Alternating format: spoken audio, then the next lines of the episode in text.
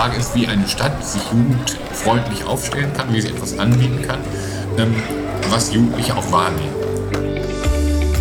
Herzlich willkommen zu Hör mal Marburg, der Podcast der Universitätsstadt Marburg. Auf eine Bevölkerungsgruppe wird zumeist durch eine negativ gefärbte Brille geblickt. So Professor Dr. Ivo Züchner, Pädagogikprofessor an der Philipps-Universität Marburg. Diesen Ansatz wolle man ändern. Heute geht es um die Marburger Jugend und den von der Stadt Marburg erstellten Jugendbericht. Wie kam es zu dieser Studie? Wie lauten die Ergebnisse? Und wie geht die Verwaltung nun damit um? Zu Wort kommen Stadträtin Kirsten Dinnebier und nun zu Beginn Professor Dr. Ivo Züchner. Viel Spaß! Wie sind Sie dann an diese Fragen rangegangen? Wie entstand der Bericht? Wie war der Prozess? Die, die, Ausgangslage war damals, dass die der, im, im, Stadt, im, Stadtrat ähm, eine Anfrage zum Thema Jugend in Marburg wie mit bestimmten konkreten Fragestellungen an das Jugendamt weitergeleitet wurde. Und daraus hat das Jugendamt ähm, selbst sozusagen einen Auftrag konstituiert, dass man sagte, wir wollen uns mal über die Jugend in Marburg vergewissern. Wir wollen auch einen Bericht machen und wir suchen uns darüber eine Gruppe von Verantwortlichen aus dem Jugendamt, aber auch von freien Trägern, die sich zusammensetzen überlegen, wie sie sich sozusagen wie eine Berichterstattung über Jugend und Jugendleben im Jugendalter in Marburg machen können.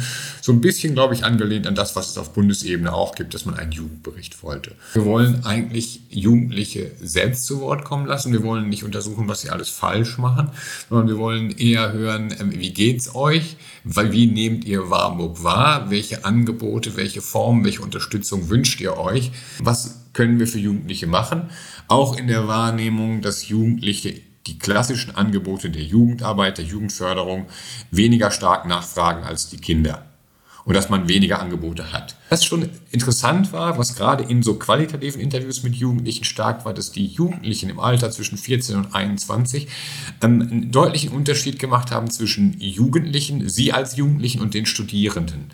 Dass sie Marburg als Studentenstadt ansehen und Studierendenstadt ansehen, aber selber sagen, das ist eigentlich nicht unser Thema. Also wir sind eigentlich getrennt davon. Und Marburg ist sehr stark auf Studierende konzentriert, aber wir sind häufig außen vor. Das war allen relativ neu. Das Zweite war durchaus, was uns auch überrascht hat, dass es ein relativ hohes Commitment der Jugendlichen zu Marburg gibt. Also wir haben das mal im Titel, glaube ich, auch genannt. Marburg ist ja eigentlich eine ganz schöne Stadt oder ist eine ganz schöne Stadt. Und es für viele Marburg auch ähm, ähm, eine Lebensperspektive darstellt. Und alle wissen auch, dass natürlich Marburg bestimmte Begrenzungen hat, wenn man bestimmte Arbeitsplätze ähm, anstrebt oder Arbeitsbereiche, dass Marburg da vielleicht nichts hat. Die Jugendlichen selber machen sehr stark deutlich, dass ihnen so unorganisierte Freizeit sehr wichtig ist, dass sie eigentlich Plätze finden, dass Marburg ihnen zu wenig Möglichkeiten bietet, äh, sich zu treffen, sich auch mal unbeobachtet zu treffen. Ähm, und die Frage ist, man, man kann nicht mit mehr Angeboten noch mehr Jugendzentren oder noch mehr Formen darauf reagieren. Das ist, glaube ich, der, immer der Hintergrund. Und das ist jetzt so ein Prozess, wo man jetzt überlegt, was machen wir aus diesen Aussagen? Wie können wir diese Aussagen und auch weiter mit Jugendlichen diskutieren, um vielleicht Angebote oder Räume oder irgendwelche Formen zu entwickeln, um genau Jugendlichen Freiräume zu geben, ähm, Freizeit zu gestalten, sich selbst auszuprobieren oder sich sozusagen in diese Richtung einfach zu entwickeln. Ja, ich finde es vor allem äh, Ort für junge Leute, auch gerade aus allen sozialen Schichten, die sich hier versammeln. So. Hier geht es nur um den Sport, der hier betrieben wird und äh, ja, ist eine gute Sache. Marburg könnte vor allem gerade jetzt für die Skater-Community ähm, im Winter zum Beispiel irgendwas anbieten, wie eine Skatehalle oder äh, irgendwas Überdachtes zum Beispiel. Das würde hier auf jeden gut hinpassen, denke ich. Es wurde von ganz vielen Jugendlichen das Georg-Gassmann-Stadion als ein durchaus wichtiger und spannender Ort der Freizeit dargestellt. Wenn man sich das anguckt und wenn wir versuchen zu verstehen, warum die alle das Georg-Gassmann-Stadion nennen, auch wenn sie gar nicht selber Sport treiben, dann kann man sich die Lage anschauen, dann kann man sich die Infrastruktur drumherum angucken, was für Möglichkeiten das alles anbietet, wie weit man da auch mal ähm, lauter sein kann und so. Und wo man sehen kann, das ist so ein Ort, den unterschiedliche Gruppen, ähm, ähm, durchaus sportbezogene Gruppen, aber auch ganz andere Gruppen als Ort genommen, da treffen wir uns gerne, hier ist ein guter Ort für uns, wo wo wir uns bewegen können. Wir müssen uns eigentlich diese Orte, die von Jugendlichen als positiv besetzt sind, ähm, mal näher angucken und zu schauen, naja, wie weit ist da denn die Möglichkeit, solche ähnlichen Dinge zu finden? Und da war so dieses Pragmatische. Wir können da einkaufen, wir können da uns treffen, wir werden nicht immer beobachtet, da kommen viele andere Jugendliche hin, da ist man gut im Nahverkehr erreichbar. Also sind so viele Elemente, die man identifizieren kann, die, die das ausmachen. Ähm, und gleichzeitig hat das auch immer eine gewisse Konjunktur, das ist auch wieder klar. Im Sommer haben es, gibt es andere Orte als im Winter. Ähm, und dass man wahrscheinlich, wenn man sich einen Ort perfekt ausdenkt, dass man wahrscheinlich ein halbes Jahr später feststellt, oh, hier ist keiner mehr.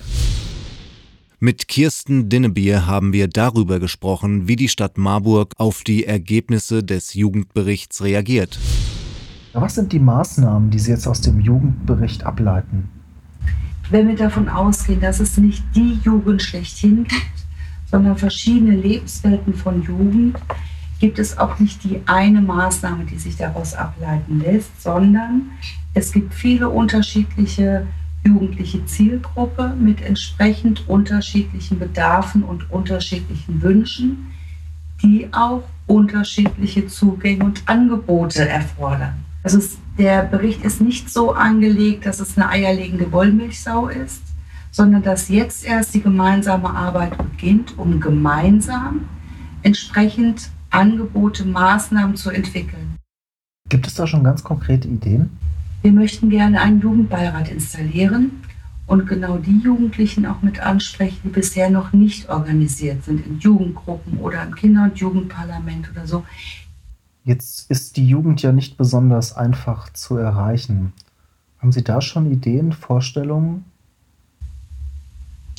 Wir haben sicherlich viele verschiedene Zugangsmöglichkeiten, auch über die offene Kinder- und Jugendarbeit. Also wir sind ja in dem gesamten Stadtgebiet sehr präsent. Entweder durch die Jugendförderung der Stadt Marburg oder auch durch die freien Träger aber auch gezielte Ansprachen, dass wir in den Stadtteilen rumgehen und wissen, auch Gemeinwesenträger und wissen, wo treffen sich Jugendliche und dass wir die dann gezielt ansprechen. Schauen wir noch mal kurz auf die Jugendarbeit oder auch die Arbeit des Jugendamtes. Wird sich hier was verändern? Gibt es hier auch neue Ideen, die aus dem Jugendbericht abgeleitet wurden? Auf Vorschlag von uns ist einstimmig beschlossen worden, dass wir eine Marburger Jugendstrategie gemeinsam entwickeln wollen. Und wenn wir von Jugendlichen sprechen und bedarfsgerecht oder Angebote für Jugendliche, dann ist das eben schwieriger als in anderen Bereichen der Jugendhilfe. Das können wir nicht eins zu eins umsetzen, sondern es muss gut mit allen gut kommuniziert werden und dass wir da gut im Gespräch sind und um erstmal herauszufinden, was sind die wirklichen Wünsche. Wir sind zwar alle immer noch gefühlt jugendlich, aber Jugendarbeit unterliegt einem steten Wandel.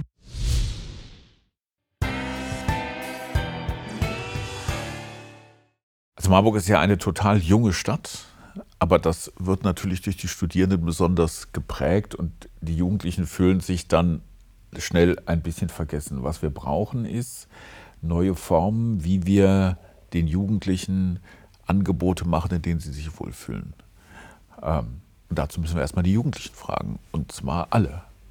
Äh, Bürgerbeteiligung ist in Marburg ganz wichtig und deshalb gucken wir jetzt nach neuen Formaten, wie wir äh, die Kinder und Jugendlichen, vor allen Dingen die Jugendlichen, beteiligen können, wie wir denen besser zuhören können, wie wir vor allen Dingen allen Jugendlichen zuhören und nicht nur Jugendlichen aus bestimmten Gruppen, ähm, damit wir gemeinsam Lösungen entwickeln und vor allen Dingen zuhören und vielleicht noch viel mehr von den Jugendlichen in dieser Stadt hören. Die sind schließlich die Zukunft.